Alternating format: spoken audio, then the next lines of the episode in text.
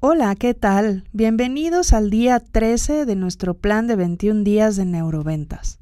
Hoy vamos a hablar de qué códigos emocionales tienen mis 10 clientes.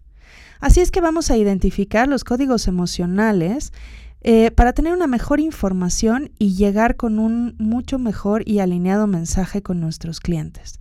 Así es que escoge a tus 5 clientes consentidos y los 5 clientes problemas e identifica su código emocional. Recuerda que estos códigos emocionales, que son 10, los vimos en nuestro curso de neuroventas. Por favor, cualquier duda o comentario, háznoslo saber. Gracias.